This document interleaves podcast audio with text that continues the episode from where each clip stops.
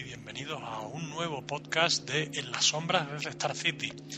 Mi nombre en clave sigue siendo Talfin y hoy más que nunca tenemos que seguir usando seudónimos porque, bueno, el programa de hoy vamos a dar una serie de información que nos obliga a mantener el anonimato. Eh, al otro lado del micro, como siempre, tenemos a Mushu, al que damos paso y saludamos. Hola Mushu. Hola, buenas noches a todos y gracias por escucharnos. Bueno, pues en el programa de hoy eh, tenemos que hablar, como siempre hablamos de las cosas que van sucediendo en Star City y en el, país en general, pero hoy tenemos que hablar de esas figuras que han comenzado a aparecer en, los cielos de, nuestras ciudades, de todas las ciudades americanas, y de, esas, de esos seres a los que algunos están llamando OMAX, sabemos exactamente eh, cuáles son ese nombre de dónde viene. Algunos dicen que pueden ser eh, por One Man Army, eh, no sé, ¿cómo era el otro? ¿Te acuerdas tú mucho? No, yo leí el de un solo hombre, o... pero bueno, son, son teorías. Sí, sí. La cosa es que viendo las imágenes de estos seres, eh, dan mucho yuyu, ¿no? O sea, flotando ahí en el aire, azules. No sé qué demonio será, pero estoy seguro de que el ejército está detrás de todo esto. Bueno, el ejército, no sé, la verdad es que están atacando sobre todo a, a, los superhéroes de nuestro país. No sé exactamente si el ejército estará detrás, pero tampoco vería yo muy lógico que el ejército eh, comenzara a atacar a sus propios defensores. Si fueran villanos, pero eh, hemos tenido ataques directos a algunos de nuestros superhéroes y, eso no le veo yo mucho sentido, ¿no te parece?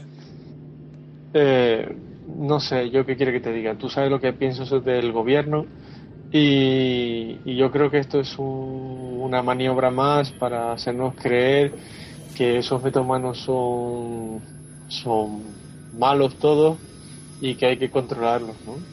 Bueno, eso... No, sé yo. Bueno, ahora entraremos un poquito más en profundidad en ese tema. Eh, lo que sí tenemos que disculpar un poco es que no esté hoy con nosotros eh, nuestra tercera miembro del programa, Dark Phoenix, porque, bueno, pues eh, salió directamente a las calles a, a recopilar un poco de información sobre estos OMAX y no queremos alarmar a nadie, pero sinceramente estamos sin noticias de ella desde pues al menos 24 48 horas y en cualquier momento podría aparecer y podría participar y así lo esperamos, pero eh, sinceramente no tenemos ninguna noticia de ella. No, y la cosa no pinta mal, porque por más eh, mensajes, llamadas y WhatsApp que les hemos hecho llegar, no hemos obtenido ningún tipo de respuesta. Eh, vamos a ir analizando un poco. Nosotros hemos ido recopilando información y estamos eh, un poco eh, más que nunca, como dice nuestro nombre del programa, en la sombra de Star City, porque ya estamos un poco asustados de quién puede venir incluso detrás de nosotros. no tenemos una gran repercusión social, pero hemos cogido alguna información y vamos a dar eh, datos a lo largo de todo el programa de quién o qué podría estar detrás de, todos los sucesos que nos están aconteciendo. Y, el primero de ellos,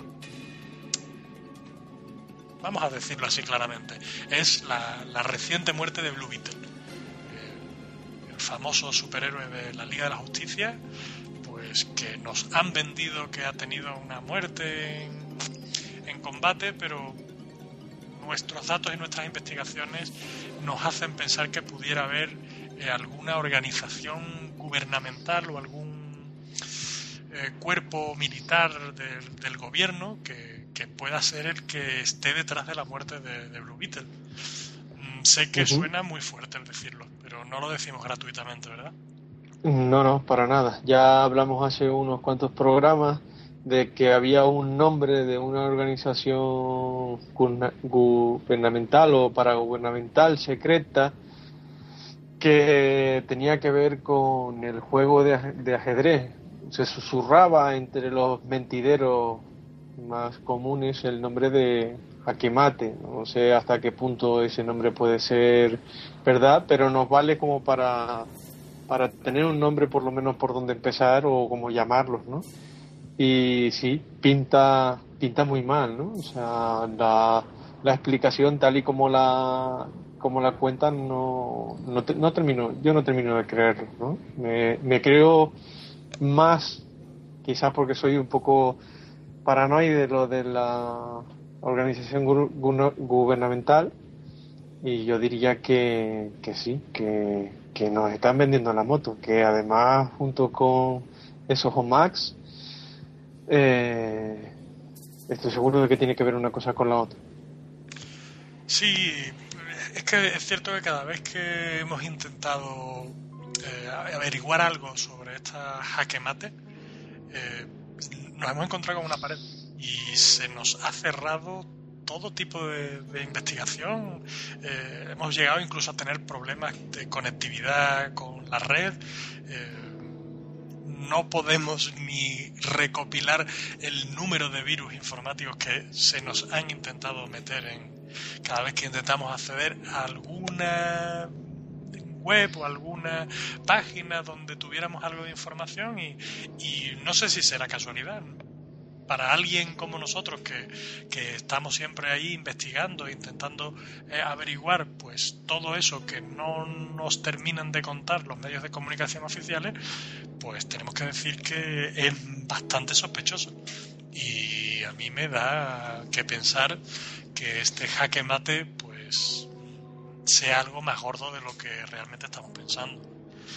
Y no solo nos quedamos ahí, sino que según hemos podido averiguar, eh, esta aparición de estos robots, de estos seres, eh, no sé cómo llamarlo exactamente, eh, pudieran tener relación con un satélite que se llamaba, que al que llamaban en nombre clave le estaban llamando hermano ojo. Pues bien, eh, según hemos estado investigando, hemos encontrado una conexión de hermano ojo con directamente con eh, Batman y con el entorno de, Batman. Sabéis que, que Batman eh, siempre ha tenido mucha de la tecnología y tal, pues es por el apoyo, eh, el apoyo público que, le da Industria Wayne y bueno, pues ese hermano ojo parece que pudiera ser un satélite que se ha creado con Industria Wayne y, a través de concretamente Batman para vigilar a los metahumanos, pero no solo a los villanos, podría pensar, ¿verdad, mucho? ¿Verdad? ¿Verdad? Eh, hombre, Batman se parece a mí en lo de la paranoia. Y yo creo que no se fía ni de su sombra, ¿no? También ahora pensando y analizando un poco el asunto, esto podría tener relación, otra vez, lo de los Somax enfrentándose a los, a los héroes, ¿no? Si es cierto que Batman tenía ese satélite, también puede ser cierto que eso esos robots o, esos OMAX, y los llamamos OMAX a partir de ahora y así no intentamos buscarle otro nombre, eh, pudieran estar controlados por el propio Batman. Pero Batman, eh, es que lo que no acabamos de entender es por qué Batman va a arremeter contra sus propios compañeros. No, no tendría sentido, ¿no? No, en principio no, pero... Mm, es Batman. Sí, siempre ha intentado mantener un poco el, control, sobre todo lo demás. Sí. sí, el controlarlo todo. Yo yo creo que Batman sospecha hasta del propio Superman. Teniendo, teniendo en cuenta que probablemente sea el héroe más... Mm, iba a decir puro, pero quizá esa no es la palabra el más honesto de todos ellos, ¿no? O sea, siempre de cara con el... Siempre lo ha demostrado así. De, de, cara con el público, siempre sacrificado para con los demás, yo creo que ni, ni de él se fía, ¿no? O sea, yo creo que dentro de la propia psicología de Batman, el hecho de que alguien tenga tanto poder, él piensa que en algún momento se va a pasar al lado oscuro, ¿no?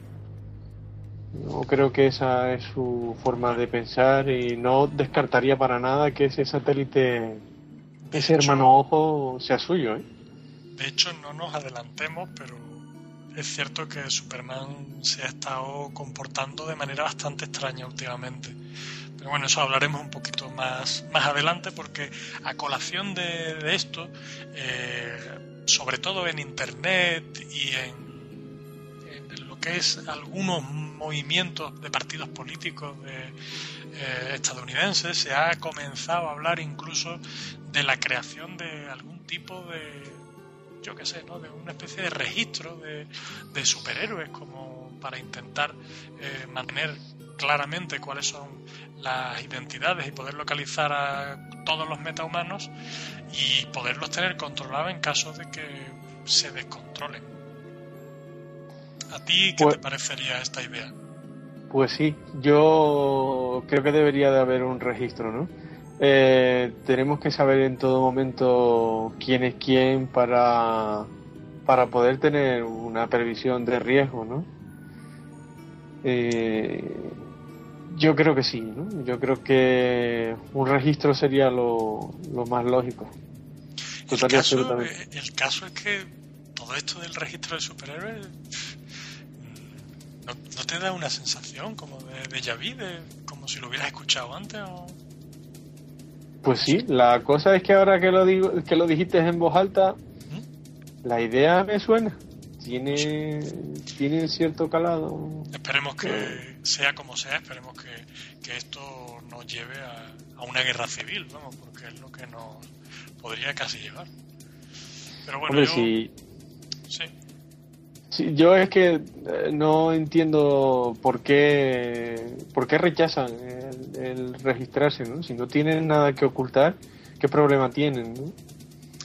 Yo estoy totalmente en contra. Eh, no, yo nunca he estado a favor de, ese registro que se habla porque, eh, bueno, y sería también adelantarnos un poco a lo que tenemos preparado en el guion del programa, pero ya tenemos consecuencias directas de eh, el revelado de información sobre la identidad secreta de algunos superhéroes eh, con todo el asunto que tenemos ya muy reciente de, la muerte de, de Sudipni ¿no? y, que ha sacado a la luz eh, pues aquellos sucesos que tuvieron lugar hace bastantes años con la Liga de la Justicia y cuando Doctor Luz y otros eh, supervillanos, pues eh, tuvieron acceso precisamente a la base de datos de, la Liga de la Justicia y pudieron tener eh, acceso a información directa sobre la identidad secreta de algunos superhéroes. Y bueno, pues los resultados fueron los que fueron. aunque no se ha hecho público y hay quienes dicen incluso que, que Sudipni llegó a sufrir hasta una violación por parte del doctor Luz. Sí, pero también...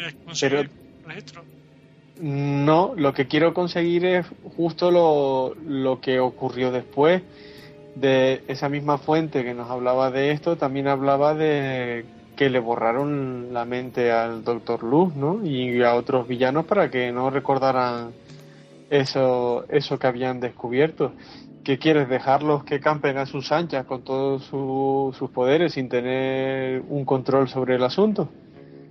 Yo lo veo un asunto muy delicado. Lo veo muy delicado porque ¿quién, eh, ¿quién debería tener acceso a esa información? estamos hablando de crear un registro y bueno, ese registro, ¿quién se haría cargo? ¿Jaque mate? Porque se supone que este jaque mate, que no sabemos exactamente eh, si es un, equipo o es un cuerpo militar o es todo el ejército americano, porque realmente no tenemos esa información. Eh, según sabemos, eh, parte directamente del gobierno. Entonces, mm, estamos hablando de los que podrían estar detrás de la muerte de Blue Beetle. La muerte de un superhéroe y de la creación de, de este ejército de Omax que está casi invadiendo la Tierra y casi atacando e intentando destruir a todos nuestros superhéroes. Entonces yo eso lo veo muy delicado porque si bien la, base de la idea que tú comentas es buena y, tiene su fundamento, por otro lado mm, el miedo que, a mí me da es precisamente el que esto, ¿quién está en posesión de, la confianza absoluta para poder disponer de esa información sin miedo a que haga un mal uso de ella o que bueno pues tengamos un, un problema como el que hemos, acabamos de comentar ya, yo todas las respuestas no las tengo y está claro que habría que dilucidar quién es el que lo hace y quién es el que la controla, ¿no? Esa lista. Pero creo que habría que avanzar en ese sentido eh, de alguna manera, ¿no? A lo largo de estos años hemos tenido un enlace del gobierno con la Liga de la Justicia y podríamos buscar algo por el estilo, ¿no? O sea, que haya un enlace con que se cree una organización eh, con los propios metahumanos y demás que, que custodien ese registro o, no sé, no, no sé, no, no tengo todas las respuestas, pero habría que buscar la manera de que perdón, de que no de que no sea un descontrol, que tengamos claro en cualquier momento que haga falta, eh, ya no hablo de la población en general, hablo de quién puede actuar, como por ejemplo el, el gobierno, ¿no? Si alguno se sale de madre, tenga los medios y la, la posibilidad de reducir la amenaza, ¿no? Pero, pero bueno, eh, sé que no es fácil, que el tema es delicado, como muy bien dice, pero creo que debería de haber, creo que debería haber ese registro y creo que no deberían de, oponerse a ello. Yo lo veo bastante difícil de, llevar a cabo. Si bien la idea no carece de fundamento, lo veo muy difícil de llevar a cabo y con más peligro precisamente que, que otra cosa, porque mm, dudo incluso que haya superhéroes que estén dispuestos a participar en esa iniciativa. No lo sé. Y de hecho, que tú comentabas el, enlace de la Liga de Justicia con, el gobierno, pues eh, es otro de los asuntos que tenemos que, comentar, ¿no? Que, eh, hemos sufrido, hemos, estamos todavía en shock con, la imagen que tenemos en la mente tan reciente de, cómo la propia Wonder Woman pues le ha roto el cuello en directo y en pleno filo de, de Metrópolis le ha roto el cuello a ese enlace precisamente a Mauer Lord. Mm, yo no sé de qué puede venir. Es que eh, ahí siempre aparece el nombre de Jaquemate. Cada vez que intentamos buscar algo de eso aparecía el nombre de Jaquemate y no, no hemos podido llegar a tener más información, pero pero ¿a qué crees que se puede deber todo esto? Es que es muy raro, ¿no? Mm, sí, la verdad es que eh, dicen las malas lenguas que el Maxwell Lord eh, tenía un, un cierto poder, un, cierto eh, poder metahumano de control, ¿no? Eh, que dicen que así es como se hizo rico y, y demás, eh, porque nadie entiende cómo llegó de la nada a tener todo lo que ha tenido en tan poco tiempo, ¿no? Yo, eso, si lo unimos a lo que hablábamos antes del comportamiento errático de Superman y tal, siendo muy, muy, muy, muy paranoico, ¿controlaba mentalmente a Superman? Yo no lo creo, no. y que la única manera de evitar todo el peligro que conllevaba esto fuera asesinándolo. Eh, eh, en cualquier caso, no veo justificable. Es decir, yo no, yo soy de los que piensan que Maxwell Lord no, no tiene sentido que estuviera controlando a Superman, pero en, poniéndonos incluso en el caso en que lo estuviera haciendo, eh, creo que no es justificable la actitud de, de, Wonder Woman, no es justificable en ninguno de los casos. que le rompe el cuello de esa manera tan sanguinaria y que bueno, pues creo que, ese comportamiento no la hace mucho mejor que, otros villanos a los que estamos acostumbrados a, sufrir ¿no? en, nuestro, en nuestras ciudades. Y, creo que, bueno, eh, de hecho, tiene que contestar muchísimas cosas. Ahora mismo nos tienen que dar muchas explicaciones y estamos investigando y, bueno, ya daremos toda la información que podamos, pero eh, yo llevo días sin dormir ¿eh? con, con, la imagen grabada. Vaya. Pues a mí me pasa lo contrario. Yo duermo más tranquilo. Si es verdad. Y... ¿Cómo dices, hombre? A ver, las cosas como son. Si de verdad Superman estaba siendo controlado por este, por este, este tío y, y, haciendo lo que él quería y que la única manera que había de liberar a Superman de su control era su muerte, a mí a mí me parece total y absolutamente justificado. Es decir, no puedes dejar en manos de alguien eh, un arma porque al final Superman es lo que es un arma, sin, sin tener su propia conciencia para decidir lo que está bien y lo que está mal, teniendo en cuenta que Superman, por todo lo que le hemos visto, ha sido la elección del bien, dejarlo en manos de alguien a quien apenas conocemos, y mucho menos un político. Eh, si tenía ese control mental del que hablan, del que nos hablaron, yo creo que está más que justificado su muerte sí era la única manera de liberar a Superman de ese control. Es que no tiene sentido. Entonces, o sea, ves mal. Yo me lo creo. es que el problema es que yo me lo creo. Y viendo todo, todo lo que hay alrededor, todo lo que nos, todo lo que nos cuentan, todo lo que hemos podido averiguar, no descarto absolutamente nada. Ya no descarto absolutamente nada.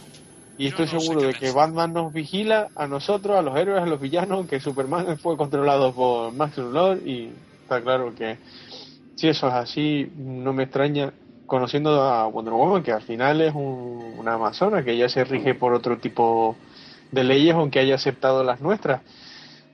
Si... está justificando la lobotomía del de Doctor Luz y los otros supervillanos? Es que... Mm, que si, no, si es justificable el romperle el cuello públicamente a Maxwell Lord porque está controlando a Superman, pues entonces está prácticamente justificando la lobotomización de, del Doctor Luz. no sé, es que. No llámame ingenuo, pero no sé. Yo creo que no es lo mismo. O sea, una cosa es.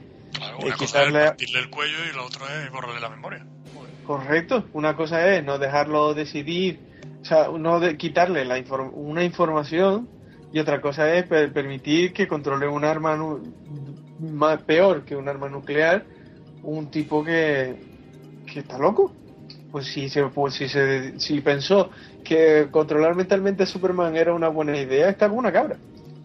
Pero es que por esa razón, eh, ¿cuántas veces tendríamos que haber matado a Merlin, a Deadshot, a incluso a, Shadow, a todos esos personajillos que han estado poniendo continuamente Star City en peligro en todos estos años. ¿Y el mundo no hubiese sido mejor sin tener la posibilidad de que volvieran a salir? Yo no lo creo. Yo no, estoy no estoy a favor de, esa actitud, porque entonces no tendríamos superhéroes, tendríamos justicieros. Bueno, si, si yo si si esos justicieros están en un registro que podemos controlar, a mí no me parece mala idea. Si yo, si yo voy a vivir mejor, más tranquilo y más seguro, sin que caminando por, por las calles de Star City me salga un tío con un arco, un arco y me atraviese, por mí, perfecto. No me parece, me parece muy fuerte esas declaraciones, pero bueno tampoco, tampoco luchemos entre nosotros que, bastante tenemos con lo que se nos viene encima. Y, de hecho, pues eso es otra de las cosas que podemos hablar, ¿no? Que, ¿Qué te parece todo ese caos con, el espectro que, está destruyendo, al parecer, la magia, toda la magia del planeta y todos los seres mágicos y, y es absolutamente temible. Yo no sé si has visto las últimas imágenes que han aparecido y, con ese tamaño y esa lucha con, con Espina de Black, eh, Blackbriar es. que estoy hasta nervioso. Me parece. Yo estoy totalmente conmocionado. Es que no dejan de aparecer cosas una después de otra. Sí, sí. Además, el hecho de que exista ese tipo de seres como el espectro eh, hace que uno se vea total y absolutamente eh, tamaño plancton, ¿no? En comparación con, con el mar. O sea, que existan esos, esos seres tan poderosos como para que seamos simplemente una mota de polvo a su lado, da mucho que pensar, ¿no? Sí, yo lo que, lo que no sé si tomarnos, si nos deberíamos de tomar en serio es al, al grupo que se ha formado para, para intentar detener y contener al espectro, ¿no? Este, estos que llaman Shadow Pact, que, parecen unos segundones absolutos, pero ¿tú crees que pueden llegar a, hacer frente realmente a una entidad con espectro? Yo creo que ahora mismo eh, ni la Liga de la Justicia, viendo la inmensidad de poder que tiene Espectro, esté a la altura de, las circunstancias, ¿no? Eh, pero es, verdad, es un equipo bastante segundón, como muy bien dice, pero es que es que además es que como no entiendo la magia, no soy capaz ni siquiera de concebirla, más allá de los trucos de carta que estamos acostumbrados a ver por la tele y ese tipo de cosas de ilusionismo, como no entiendo la magia y no sé ni siquiera si si es real, a pesar de haber visto incluso el espectro, eh, no sé si el equipo es malo o es bueno, porque a lo mejor, aunque nosotros nos parezcan segundones, no lo son tanto. Hombre, yo no sé, yo, yo he ido a ver el espectáculo de Satana y a mí me pareció, no sé, si es todo una ilusión simplemente, la verdad es que está muy, muy conseguido y tengo incluso algunas. Eh, mi padre fue a ver a, a, su padre, a Zatara, cuando, cuando era el mago más popular prácticamente de, todo el país y, siempre me hablaba de que creía que realmente había algo, que no era como esos otros ilusionistas, sino que estos son magos de verdad. No lo sé. Mm. Yo sí creo que, exista la magia. Yo si existe un tipo que vuela y, y echa rayos por los ojos, ¿por qué no va a existir la magia? No, si no digo lo contrario, pero a mí lo que es magia, no sé. Supongo que todo lo que hemos visto de esos tipos que vuelan y lanzan rayos por los ojos son explicables eh, científicamente, ¿no? Y supongo que mi visión es más científica y menos espiritual, entre comillas. Pero la magia no termino de verla, no termino de ver, de, ni de entenderla ni de verla, no, no sé. No, no digo que no exista, pero en principio creo que no. No sé. Yo, es que ciertamente todo este caos que, que se está que se está otra vez viendo a mí me da por, por recordar incluso el ¿pasa algo? Eh, sí, el perro está ladrando pero no hay nadie en el edificio. Dame un segundo. Si quieres, paramos. Dame un segundo, que voy a ver qué pasa. No corte. Vale.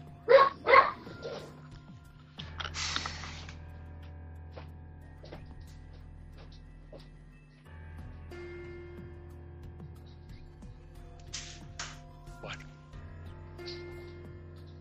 Esperemos que no se corte la, la emisión y podamos seguir. Nada, pues en principio nada. Me ha parecido oír unos ruidos fuera, pero no he visto nada. Esto empieza a ponerse feo. El caso es que eh, tengo monitorizada la actividad de, la red y, y a mí me está consumiendo un ancho de banda que no es explicable con las aplicaciones que, que tenemos. Pero bueno, sigamos a lo nuestro y no sí, mejor. nos asustemos. Vamos a, no, vamos a no darle vueltas al asunto, que si no, no seguimos. Que te decía que a mí con todo este caos que se está abriendo, eh, yo no sé si soy muy mal pensado, pero me está recordando al, a la famosísima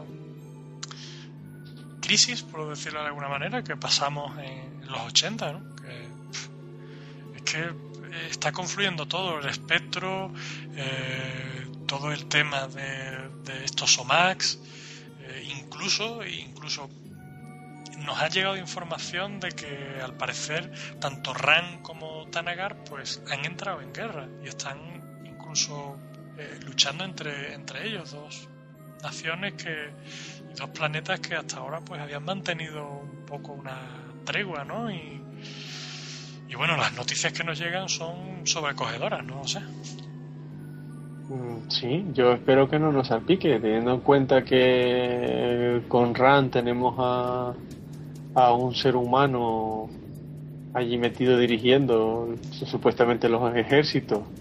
Y luego tenemos al Halcón y a Hauger, que son de Tanaga en, la otra facción. No sea que vayan a decidir cambiar el. Si tenemos que confiar en, en la sangre fría y en la falta de beligerancia de Hawkman y Hawker, me parece que tenemos poquísimas esperanzas. Pues sí. Bueno, porque eso es bastante conocido, ¿no? su facilidad para entrar en, en, combate. Pero yo a mí, mientras.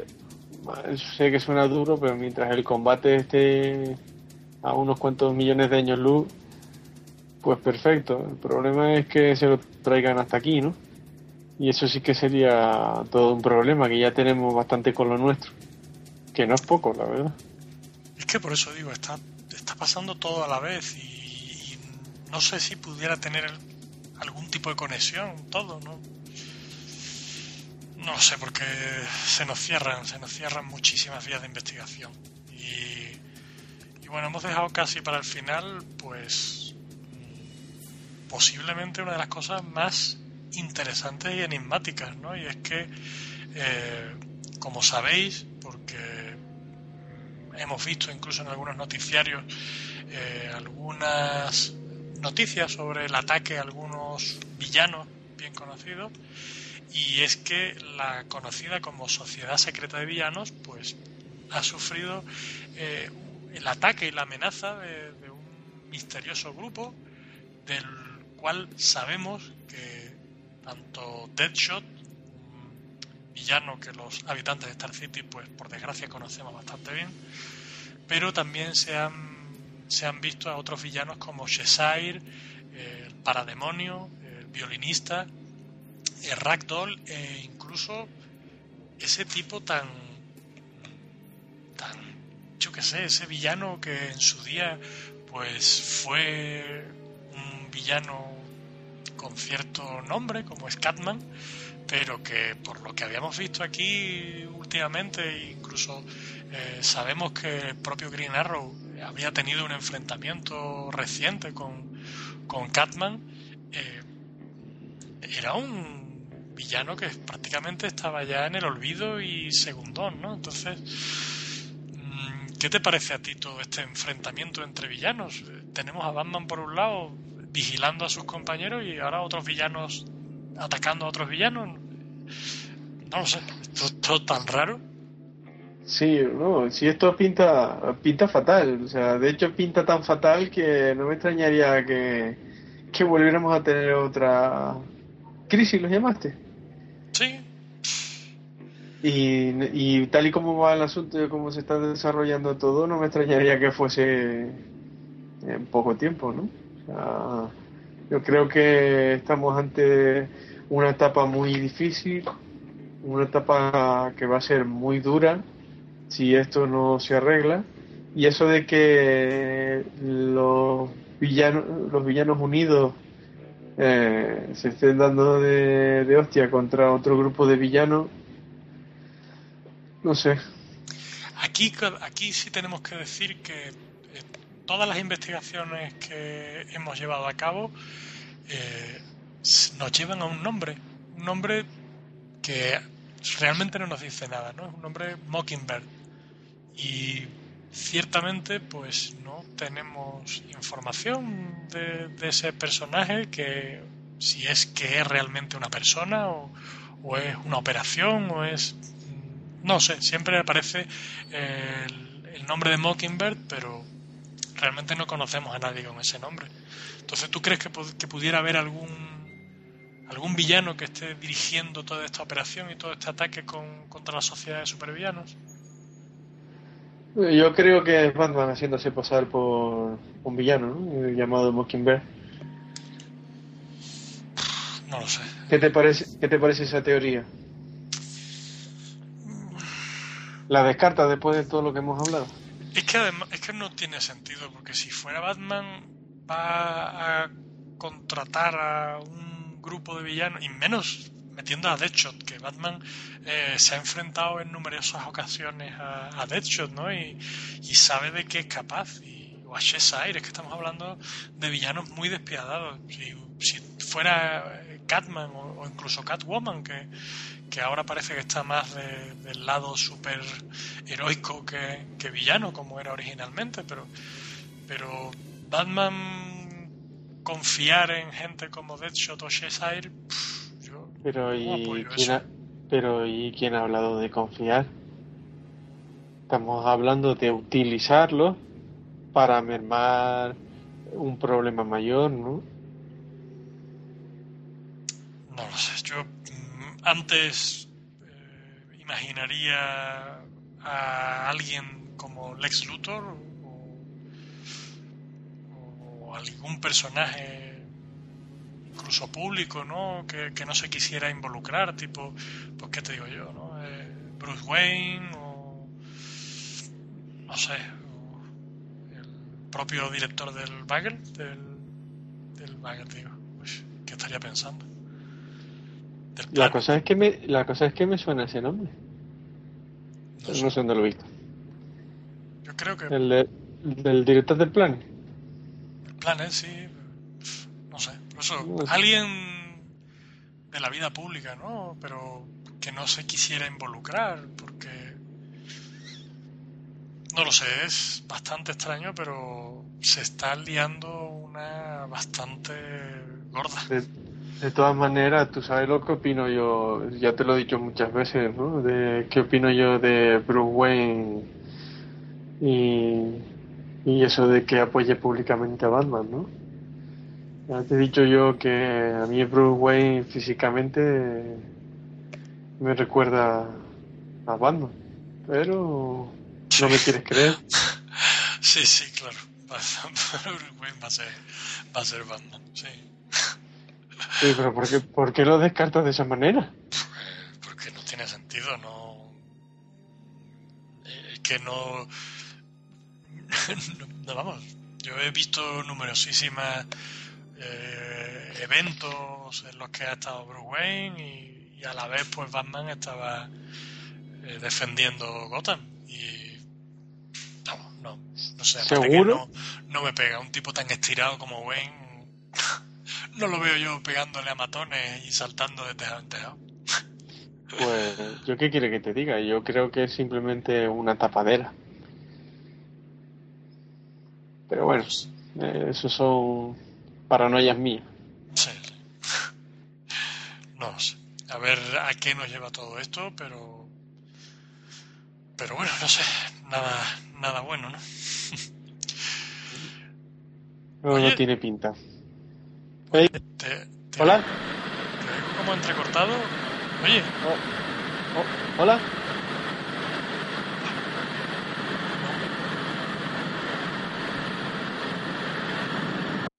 Estimados oyentes, tenemos que pedir disculpas porque nuestro servidor ha sido intervenido. Este mensaje lo grabo después de que nos han cortado internet y voy a intentar subir el programa en algún servidor externo. Como la conversación se nos ha quedado a medias, pues eh, vamos a rellenar el programa con una entrevista anterior que tenemos grabada con anterioridad. Muchas gracias y disculpad. Look, up in the sky, it's a bird. It's a plane. It's Superman. Bueno, pues pasamos a la sección de, de Noel y en el último programa, eh, como hablamos un poco de, de ese multiversity de, de, Grant Morrison, pues Noel se quedó con un poco la, las ganas de hablarnos de otros de los proyectos de Grant Morrison. Así que hemos decidido que vamos a dedicarle eh, su sección de hoy, pues precisamente a hablar de eso. Así que antes de nada, saludarte. Muy buenas, Noel, ¿qué tal?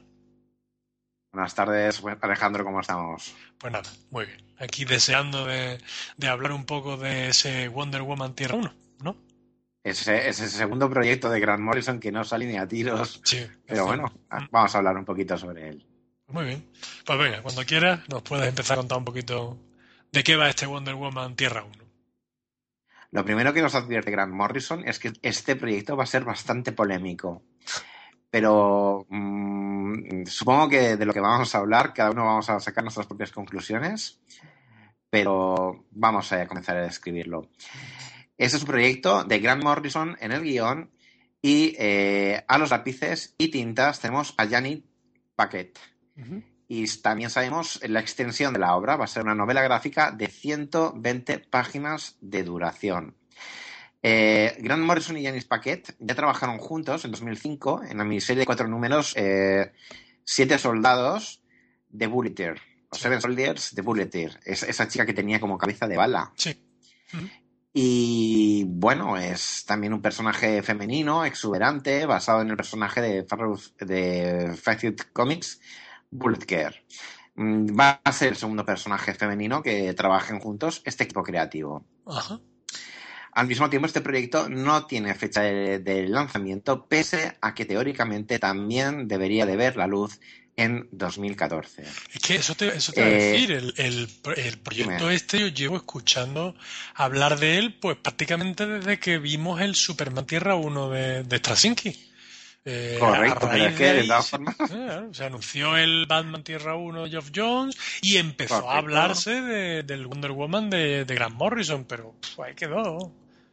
Y... Correcto, pero bueno, yo tengo la teoría de que cada dos años anuncian que vuelve a salir. Incluso, así, si no, incluso, ya sabemos que tiene que ser para el 2016. Pero me parece, puede ser, no sé, a ver si a ti te suena, porque es que estoy acordándome de que mmm, no, este proyecto no, no, se habló en su día más que como el Tierra 1, como el, el Wonder Woman All Star, cuando sacaron la línea All Star del Superman All Star, el, el Batman All Star de Miller y Jim Lee, no se habló de... Alguna, alguna noticia había, pero no se sabía exactamente quién iba, quién iba a cometer este, este Wonder Woman proyecto, ¿no? All Star o, o este Woman eh, Wonder Woman Tierra 1, que finalmente uh -huh. se va a llamar The Trial of Diana Prince, es decir, Wonder Woman, el juicio de Diana Prince, o oh. Prince, como lo queramos llamar.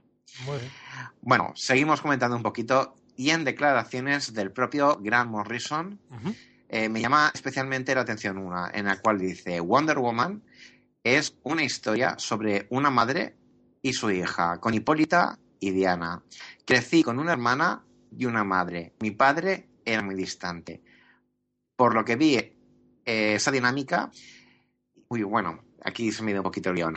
Que, bueno, quería jugar con las nociones entre madres e hijas, uh -huh. cómo se pelean y cómo se enseñan las unas a las otras. Esto es, está extraído de, de, una entrevista en la cual se le preguntaba directamente sobre este Wonder Woman Tierra 1, sobre este Wonder Woman, el juicio de Diana Prince. Uh -huh. eh, además de todo esto, tenemos que añadir que la madre de Grant Morrison murió en 2013. Y este ha declarado que ha sido un año muy raro para él. Ha terminado su etapa en Batman, uh -huh. ha terminado su etapa en Superman. Y este eh, año, muchos. pues. Por suerte para algunos. Pero bueno. En, en, 2014 debería haberse publicada Multiversity uh -huh. y esta misma novela gráfica de Wonder Woman que nos ocupa. Pues sí. Mm, casi te voy a dejar a ti uh -huh. que nos escribas un poquito qué es Tierra 1, qué es eh, Heart One. Bueno, pues exacto, como decíamos, como decía hace un minutillo, eh, Tierra 1 uh -huh. son esa serie de, de novelas gráficas que, que, ha ido publicando DC, que, que prácticamente lo que relataba eran las primeras aventuras de, de los personajes. Eh, la serie esta tiene lugar en una nueva continuidad, en una nueva tierra del multiverso DC, eh, con lo cual pues se libera de las restricciones de continuidad que hasta ahora he podido tener. Eh, la primera que fue la de Superman Tierra 1 de Straczynski, como decía, que fue la que se lanzó en octubre del 2010. Correcto. Y, en esa ocasión pues estaba ilustrada por, por Shane Davis.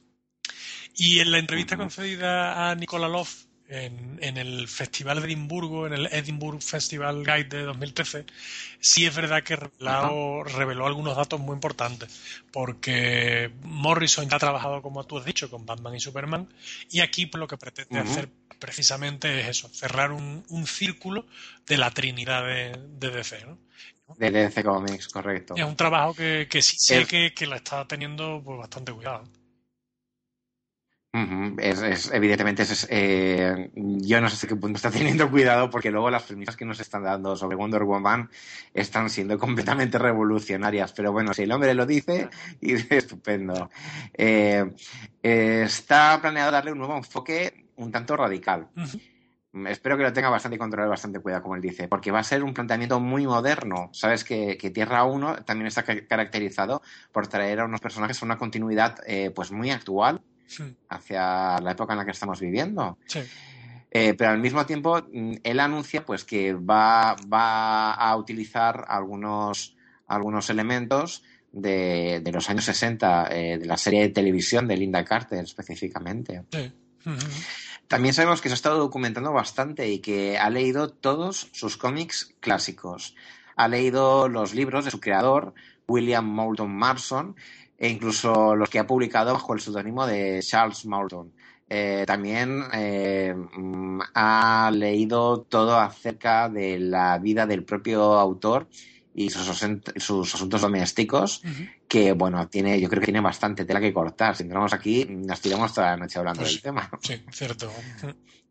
Había temas de fetichismos, habían, bueno, Grant Morrison está convencido de que puede ser un personaje de gran éxito. Ha creado una historia más elaborada que con la de Superman y con Batman, con mucho fondo y no tan directo, no con tanta acción. Es, según el propio Morrison, Morrison dice que esto se acerca más eh, al Superman All Star que a Batman Rip. Bien. Es una historia como un poquito más tranquila, más pausada. eso está bien. ¿Por qué te ríes? No, porque eso está bien, eso está bien. Yo, la etapa de Morrison en, en Batman a mí es que no me, a mí no me gustó. A mí el Superman, el Superman All Star me parece una auténtica maravilla y, una auténtica delicia desde todos los puntos se pueda mirar.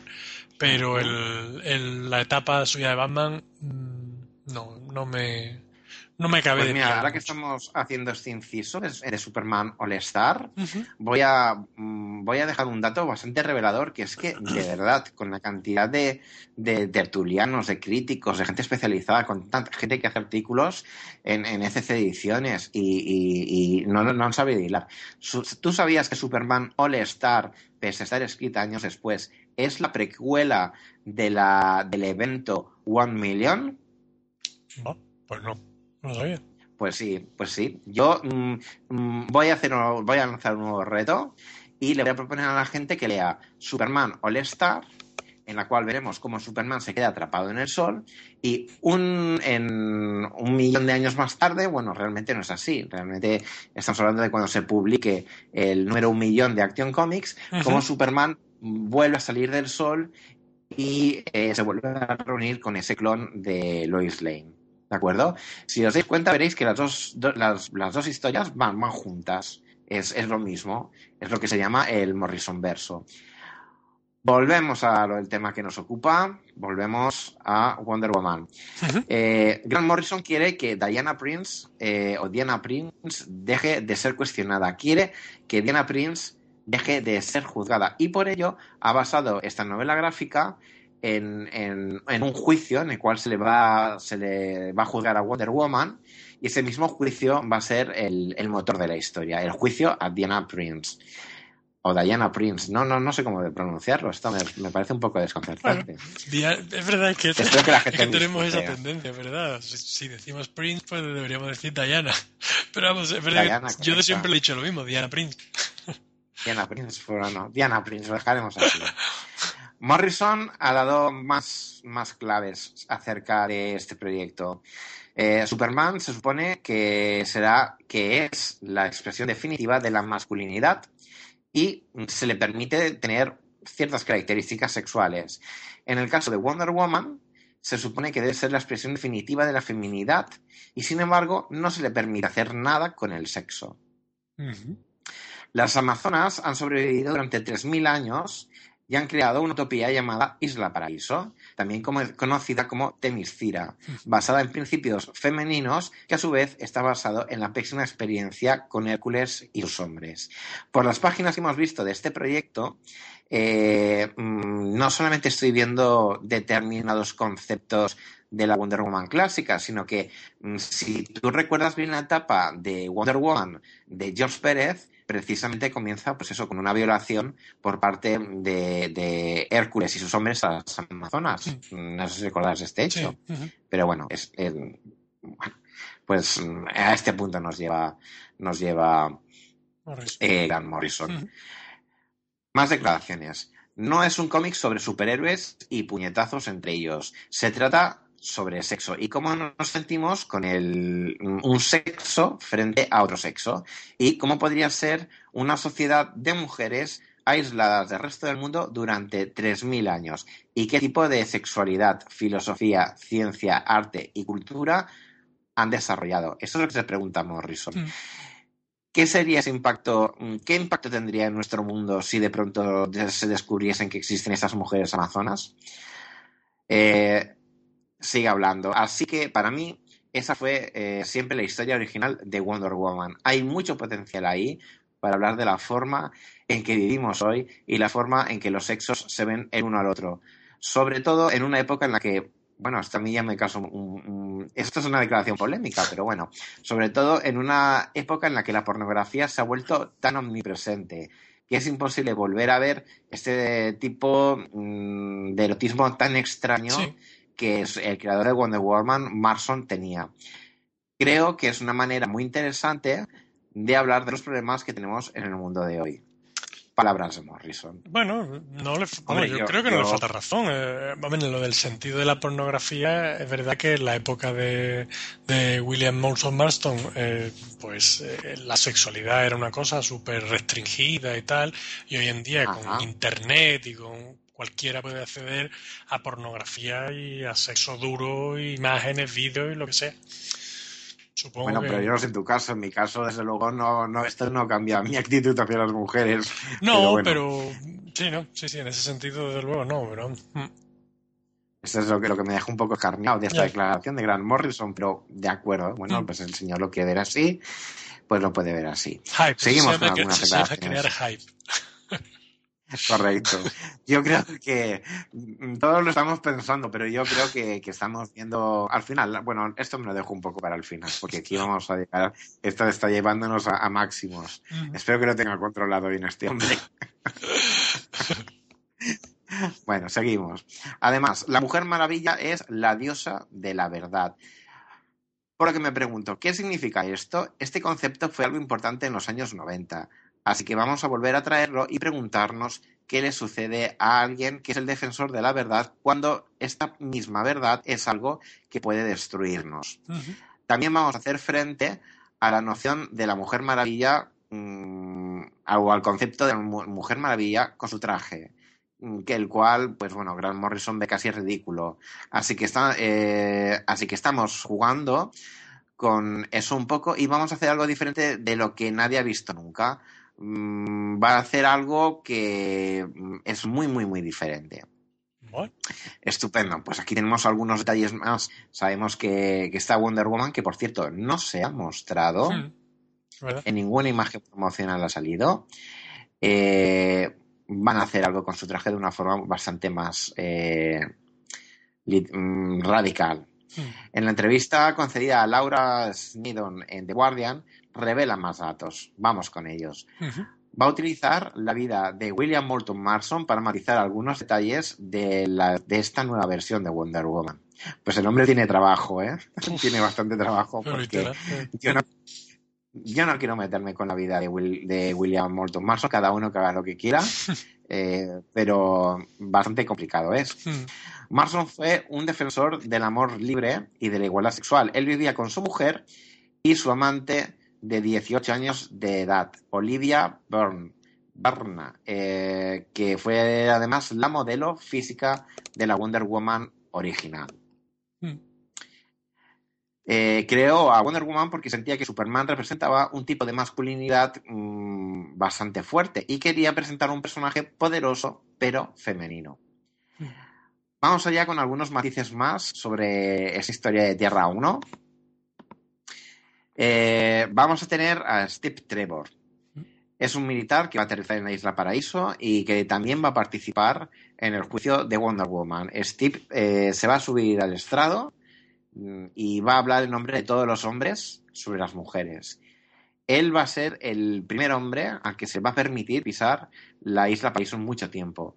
Y dirá algo así como, ok, esto es lo que pensamos. Y lo va a soltar delante de un buen número de mujeres ilustradas que han creado una utopía basada en el feminismo.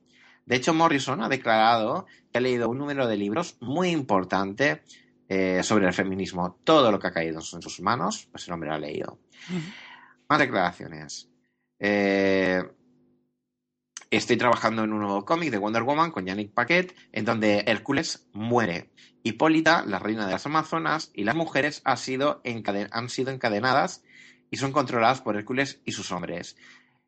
Esta parte de la leyenda griega. Y finalmente, ella logra eh, rodear el cuello de Hércules con estas cadenas eh, y, estrangularlo y matarlo.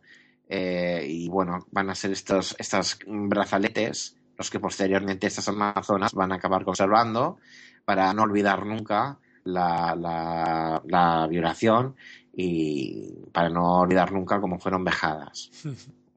Hércules captura a las amazonas y las somete a todas clases de torturas. Eh, y todo eso lo vamos a ver en las primeras 15 páginas del cómic. Mm, es un asunto en el que luego además veremos cómo estas mismas amazonas le van a petear los culos a, estos a Hércules y estos hombres. Seguimos con más declaraciones de Morrison. Tras leer toda mi, toda mi literatura feminista, quería llegar, llegar con la versión más escandalosa de la batalla de los sexos para iniciar este libro.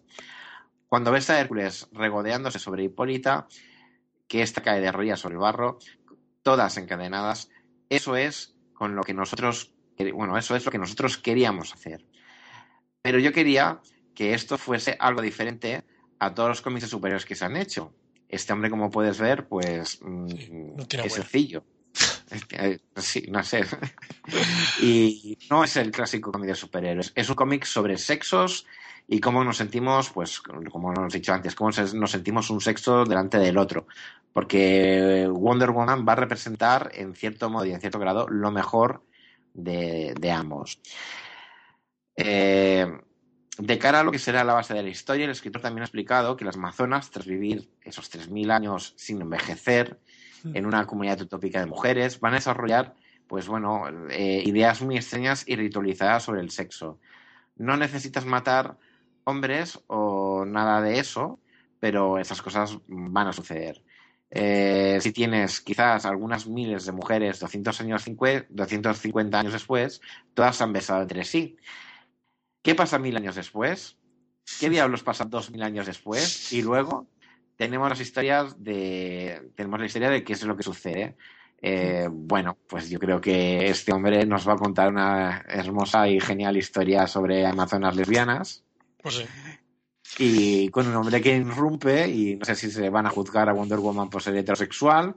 No sé cómo va a estar esto, Alejandro. pues sí, Hombre, a ver, la, idea de la que parte y demás eh, me parece muy interesante. Y si lo desarrolla bien y consigue hacer una, una obra como el All Star Superman, que, digamos homenajea un poco la historia del personaje y además respeta un poco todo lo que ha sido el, el personaje a lo largo de todos estos años, pues puede estar muy bien.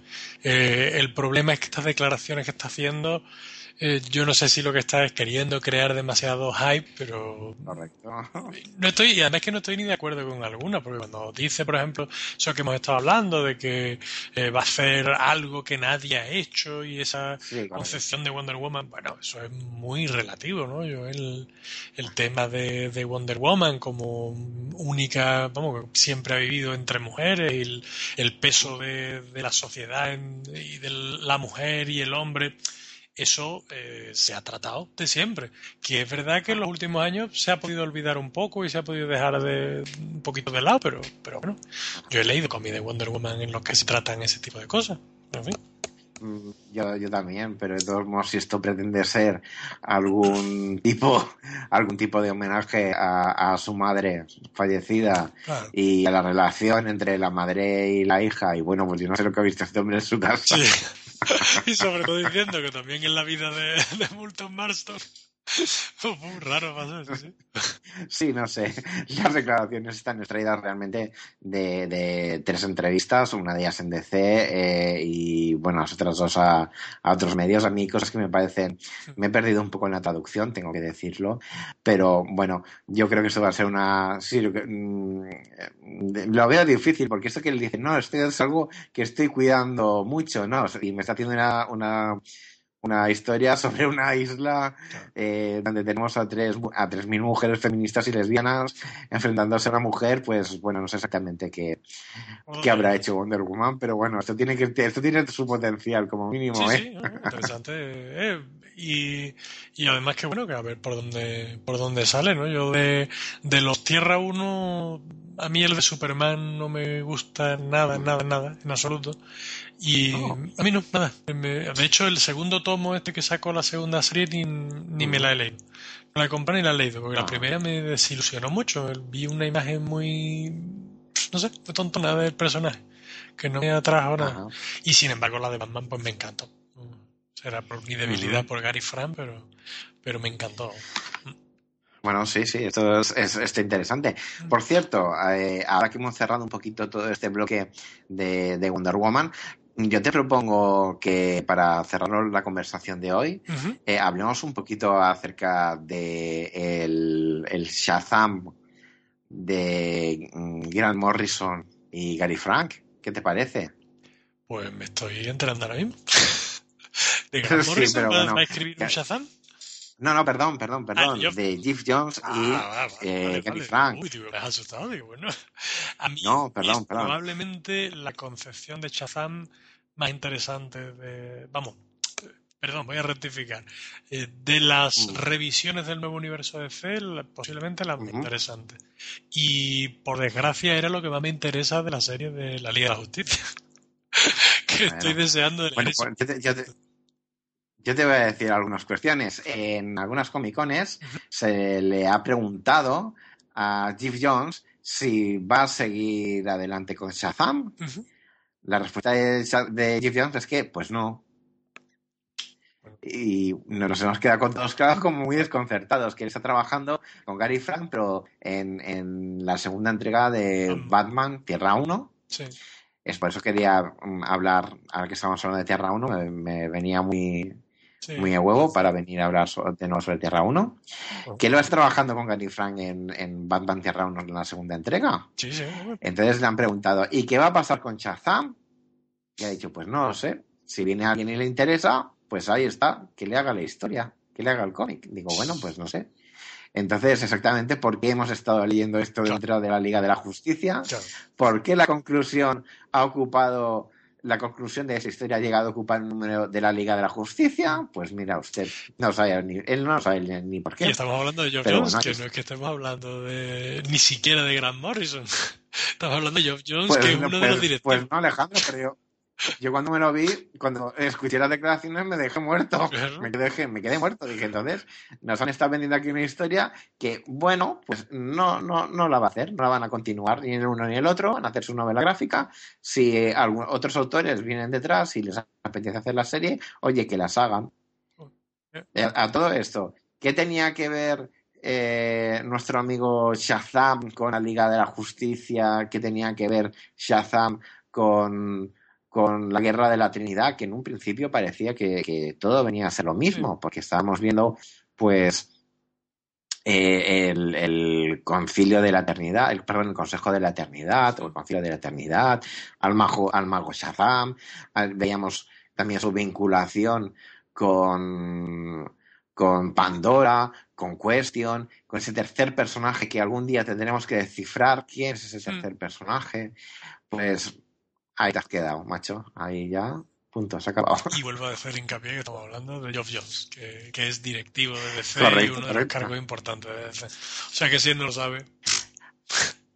Pues sí, no lo sabe exactamente. Yo, yo cada, día, cada vez esto me estoy decepcionando un poquito más con DC. Soy un gran defensor, soy un gran amante de los cómics de DC, pero estas cosas a mí como lector me tengo que decir que me, que me duele. Eres un gran admirador y seguidor de DC, igual que me pasa a mí, pero es que estamos llegando a unos puntos en, en que no, no consiguen nada y no están haciendo, y lo están haciendo mal. Y yo creo que lo están haciendo mal lo están haciendo muy mal y entre que lo están haciendo muy mal y, y mm, que se publica, pues que es que no quiero insistir más, pero es que se publica fatal, porque del, la anterior charla que tuvimos tú y yo, eh, a, la, charla actual, eh, sabes que han anunciado ya la colección de Forever People, de los jóvenes eternos, de, eh, también con el equipo de Dan Didio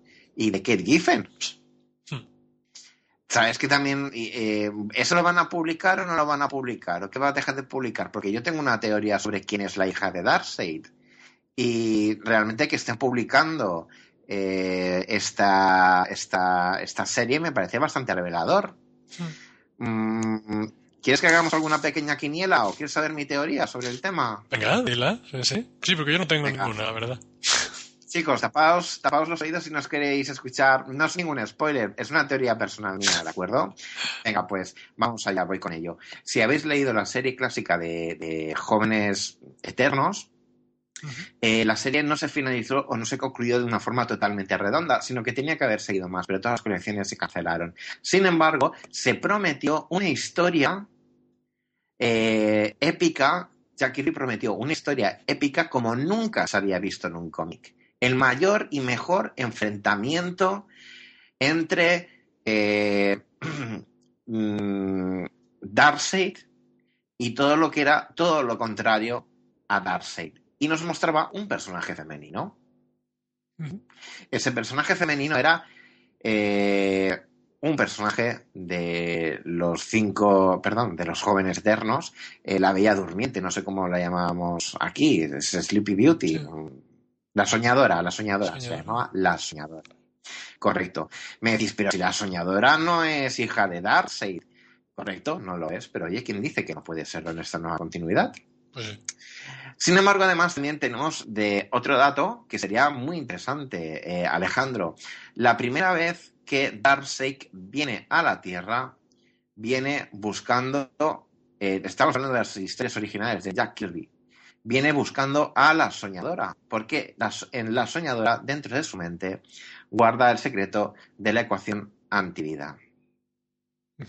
Todo esto me lleva, siempre me ha hecho pensar que no sé si la hija de Darcy será un personaje nuevo o no, pero siempre yo he tenido mi sospecha de que la hija de Darcy acabaría siendo la, la soñadora.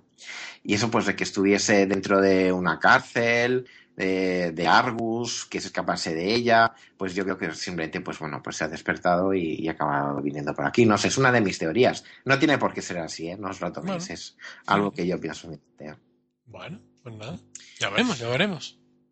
Ya, no sé en qué acaba todo esto, pero que desde luego que aparezca esta colección ahora, no creo que venga santo de nada sí creo que viene a, santo de, ir hilando poquitos más. Como también nos han cancelado la colección de Vibe, que era donde lo íbamos a ver, pues mira, es que, hijo mío, es que es imposible leerte una colección de C, me da pereza y empezar. claro, sí, sí, sí. Es que, pasa eso, exacto. Hmm. Yo creo que andan demasiado con el rumbo perdido. Yo, yo creo que lo llevan mal en USA y en España lo llevamos peor todavía. Eh, también te recuerdo que, porque precisamente ayer envié el, catálogo de previews a todos mis clientes, Eh, y, en la portada del Previous ya estamos viendo cómo se están anunciando la nueva serie semanal de los nuevos 52, eh, Futures Ends, que a saber cómo lo van a llamar aquí en España. Porque llevan un carro de traducciones entre lo de Maldad Eterna, que todavía no lo asumo, no lo asumo. Mi mente es muy frágil y no puede y no lo asume. Y lo de apagón, pues esto no lo puede llamar, chico, yo qué sé Mm, Radio Televisión Española 24 horas al final del día, el, fin del final de los tiempos. El, fin del mundo. Sí, sí, tiene pinta. Correcto. Y, ay, hijo mío, me da mucha pereza. Pero bueno, ¿cómo nos van a publicar esta serie? A ver, ¿cuándo nos van a volver a publicar el tomo? Bueno, ¿cuándo nos van a volver a publicar? No, porque directamente no lo han publicado, pero ¿cuándo nos van a publicar Home Activate? Es que entre el cacao que llevan, DC Comics, porque vamos a recapitular un poco, ¿de acuerdo? Tú me corriges si me equivoco. Sí. Activate no ha aparecido en España. Sin embargo, en el tomo de, en uno de los tomos de Frankenstein eh, sí aparece uno de los capítulos. De hecho, el crossover entre Frankenstein y, y OMAC. Volvemos para aquí. Luego el personaje le cancelan la colección a los ocho números y va a dar con sus huesos a la Liga de la Justicia Internacional. Hmm. Claro, la gente aquí en España lo único que ha visto es aparecer a Mac y, bueno, este de quién es y de dónde viene. Sin explicaciones. Oye, ¿para qué me voy a dar explicaciones? Y luego seguimos avanzando y ahora está en el Escuadrón Suicida. Porque, claro, nos han cancelado también la Liga de la Justicia Internacional. Y ahora está en el Escuadrón Suicida. Pero, hombre, por favor. Que nos vamos a volver, que, nos van a volver locos entre todos. Y el Escuadrón Suicida, que, si no recuerdo mal, también está eh, con sus días contados. Pues, pues mira, no lo sé, yo cada vez me agoto mm. más, porque claro, es que yo puedo ser muy fan de, de, los cómics de C, pero entre, entre que lo que me están cambiando de historia. Entre, entre, vamos, es que aún te puedo contar que eh, determinados puntos del nuevo universo de C se comenzaron a desarrollar dentro de una colección muy concreta, que era el Capitán Atom, o el, Capitán Atom, o Capitán Atom, como queramos decir. Eh, esa colección duró muy poquitos números y finalizó con el personaje eh, mm, fragmentándose en 52 mm, partes diferentes y yendo una, cada una de sus partes a parar a una de las tierras diferentes de este universo DC. Vuelve aquí bueno, hasta, aquí contento. Bueno, porque mira, qué guay, pues me han cancelado la, serie, pero tengo mi primer personaje multiversal. ¿De acuerdo? Perfecto. Una de las partes va a dar en, en la Tierra actual, pero en el futuro. Y entonces este personaje acaba en la Legión de Superhéroes. Dices, bueno, esto ya es un delirio. Esto ya es un delirio porque mm, se va al futuro, resulta que es un, capitán, bueno, la historia para leerla. Como tampoco en España hemos leído la Legión de Superhéroes, pues enhorabuena chicos. Pero es que no acaba ahí. Es que además existe eh, un crossover entre eh, Titanes, Legión eh, y bueno, en este aparece este personaje el pasado que sabe quién es, sabe quién no, no, es, lo uno o lo otro, y acaba volviendo a desaparecer. Y dices, es que me compro, me, compro hasta dos y tres cómics diferentes para saber qué pasa con esto y acaba en nada. Oye, pues defrauda mucho. Claro. normal. y vamos, porque me tomo la molestia de, de, leerme las 52 colecciones para, para estar eh, tener todo el universo bastante controlado. Pero mira, no, no hay forma, chicos. Así, así, así vamos. Pues sí, efectivamente.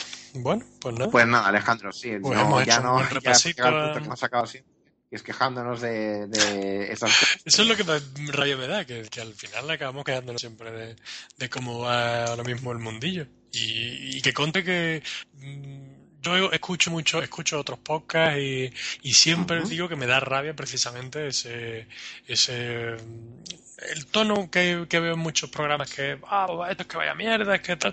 Es decir, pues yo no es criticar por criticar porque me encantaría eh, poder decir que qué bien lo están haciendo ahora mismo en DC o que, pero si lo digo lo digo más por pena que, que por que por crítica porque me encantaría que a mí, a mí estos haters estos odiadores profesionales no me gustan nada y llegar al punto de descalificar Hmm. Pues tampoco. Pero desde luego sí hacer una crítica e intentando ser constructivos, porque fíjate que también lo que hemos dicho, yo creo que en todos los programas, es imperativo publicar ya el, el, material de Jack Kirby en España. Pero mm, no nos hemos quedado con la crítica, sino que hemos dado soluciones también. Es decir, se está recopilado en 50 formatos. Pues escojan unos ustedes y publiquenlo porque es que cada vez la gente se, que se, me está ocupando más. ¿Tú sabes cuando miro a la gente en la tienda y me pregunta? Porque yo hmm. comprendo, Alejandro, que tú tienes muchos años leyendo cómics, pero la gente joven hmm. no, no, no, sabe por dónde va. Hmm. No saben que están leyendo, les falta la base. Al no tener la base, claro, falla todo. Sí, sí, sí. sí. Falla. totalmente de acuerdo. Mm, yo además estoy, eh, eh, me, estoy dejando cada vez más de C. Eh, ahora un persona, va a haber un cómic de Planeta Agostini que se llama Black Beetle. Veas que además lo está recomendando como cómic del mes. Esto es de Francesco, correcto. Oye, por favor, pero que porque no le dan a este hombre Batman? Que se lo den. Ya, que, ya lo ha dibujado. Porque lo ha dibujado, porque lo siga dibujando más que lo siga dibujando más. Y me encantaban además, vamos, su, su parte de, de, Además, si no recuerdo mal, creo que estuvo en Detective Comics. Y fue, ah. la, fue la serie, vamos, el, arco argumental este en el que volvía el hijo de James Gordon. Y, hacía unos vamos hacía unos números que eran fantásticos ahí fue donde yo descubrí a, Frank Cavilla sí sí pues que le den esta colección porque este hombre seguro que lo haría mejor porque lo de Scott Snyder oiga esto es un folletín es que, ¿pero dónde vamos ya con los búhos estos? Mm. Yo estoy ya de los búhos que veo un búho por la tienda y me dan espasmos, ¿eh? Cada vez que me sale un número. Y encima, mira, te voy a decir todavía, te voy a dar otro dato todavía, Alejandro, porque ya es la segunda vez, ya es la segunda vez que CC dice que no va a publicar algo y lo publica. Te recuerdo que con Yo Vampiro eh, lo publicaron diciendo, no, es que es el crossover de, de, la, de, la, de la Liga de la Justicia Oscura y lo vamos a publicar. Vale, bien, pues han publicado la serie hasta el final mm. Que nos quedamos ya que nos juzgaba todos el ojo. Y mm, también ha sucedido con el tema con el tema de Taron, que cuando la gente le preguntaba en las redes sociales, decían, no, no, es que vamos a publicar uno, oye, pues si se ha vendido lo ha vendido bien, pues, pues sigo publicando el segundo. Pero hombre, que nos vais a volver locos. Sí. Pero, venga. Y con Frankenstein, gente de Shade también pasó tres cuartos de lo mismo. Una serie que no tenía salida, no tenía tal, metes lo del mundo putrefacto, luego te meten un tomo por ahí, a lo tonto, a lo tonto, pues. Pues sí. Yo, además, yo mm, quiero preguntarte eh, todo esto de. Bueno, es que no sé cómo lo han llamado allí, pero bueno, el mes de los villanos, mm, las recopilaciones que han hecho, eh, yo no le encuentro sentido. Me lo estaba comentando mi encargado el otro día. Dice, pues es que aquí hay una colección de Batman y no sale Batman, por ejemplo, para decir algo. Sí, sí. No, lo sé, no, de verdad no lo entiendo. Y de las portadas 3D ni hablar, ¿eh? No, no. Mejor, ¿no? bueno, no lo sé. En fin. Bueno, pues, pues Alejandro, hemos llegado ya hasta aquí. nuestro siguiente programa a ver de qué, de qué tema y de qué teoría nos va a traer. Pues mira, eh, tengo que decirte una cosa, nos está escuchando bastante gente y luego cuando, cuando vienen a Manhattan, y es que me dicen exactamente lo que quieren escuchar. O sea, ya me dan las la recomendaciones. Oye, pues cuéntanos esto. Estupendo, se aceptan, se aceptan totalmente. Correcto. Por eso, bueno, no sé si la gente querrá bueno, a mí me fascinaría hablar un poquito o repasar toda la etapa de la Liga de la Justicia de James Jones. Esto me gustaría muchísimo. Que la gente la, denosta un poco y no es tan mala, pero faltan conocimientos, ¿eh? Hmm. Tengo que decir que faltan conocimientos. Mira, te voy a dar un dato. Eh, no sé si te lo comenté ya. Eh, eh, tenemos un pequeño dato que no, no, no, podemos mm, aprovechar y disfrutar en España debido a que nos ha publicado el tomo de, de Activate. Entonces, ¿Tú recuerdas cuando Green Lantern y Batman encuentran una madre caja? Sí. Vale, pues en ese momento Batman eh, eh, utiliza ciertos circuitos de eh, esa madre caja para crear su satélite, este satélite que va a estar al final unido con OMAC.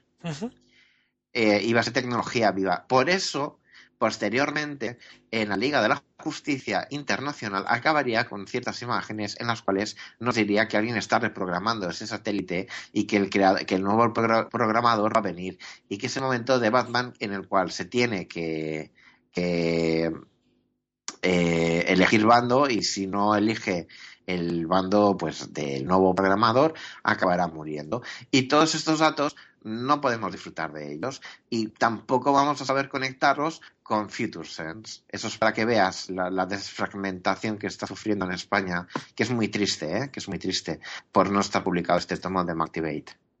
Hmm. Pues sí. Pero bueno, tendremos que irnos a las ediciones americanas para completar algunas cosas. Yo espero que rectifiquen, porque si no, esto no se va a defender. Es que ya directamente no se está defendiendo con razones. Pues bueno, Alejandro, ahora sí, nos despedimos. Pues estupendo. Ya nos escuchamos en el siguiente programa. Correcto, un saludo a todos. Adiós. Tune in tomorrow. Same bat time, same bat channel. Y no hay tiempo para más despedimos un nuevo programa. Espero que este programa tan especial os haya gustado. Nada, si tenéis comentarios, dudas o insultos, ya sabéis las maneras de comunicaros con el programa eh, a través del grupo de Facebook en Comics de Star City, lo podéis buscar. Tenéis también la, el Twitter, Star City Podcast. Tenéis la web de la web, perdón, el email del programa podcast.starcity@gmail.com y como todas eh, las semanas me podéis leer en la web de Es la hora de las tortas los miércoles y también podéis escucharme ocasionalmente en los podcasts de Es la hora de las tortas. Así que nada, pues os emplazo a un siguiente programa y un saludo desde Star City.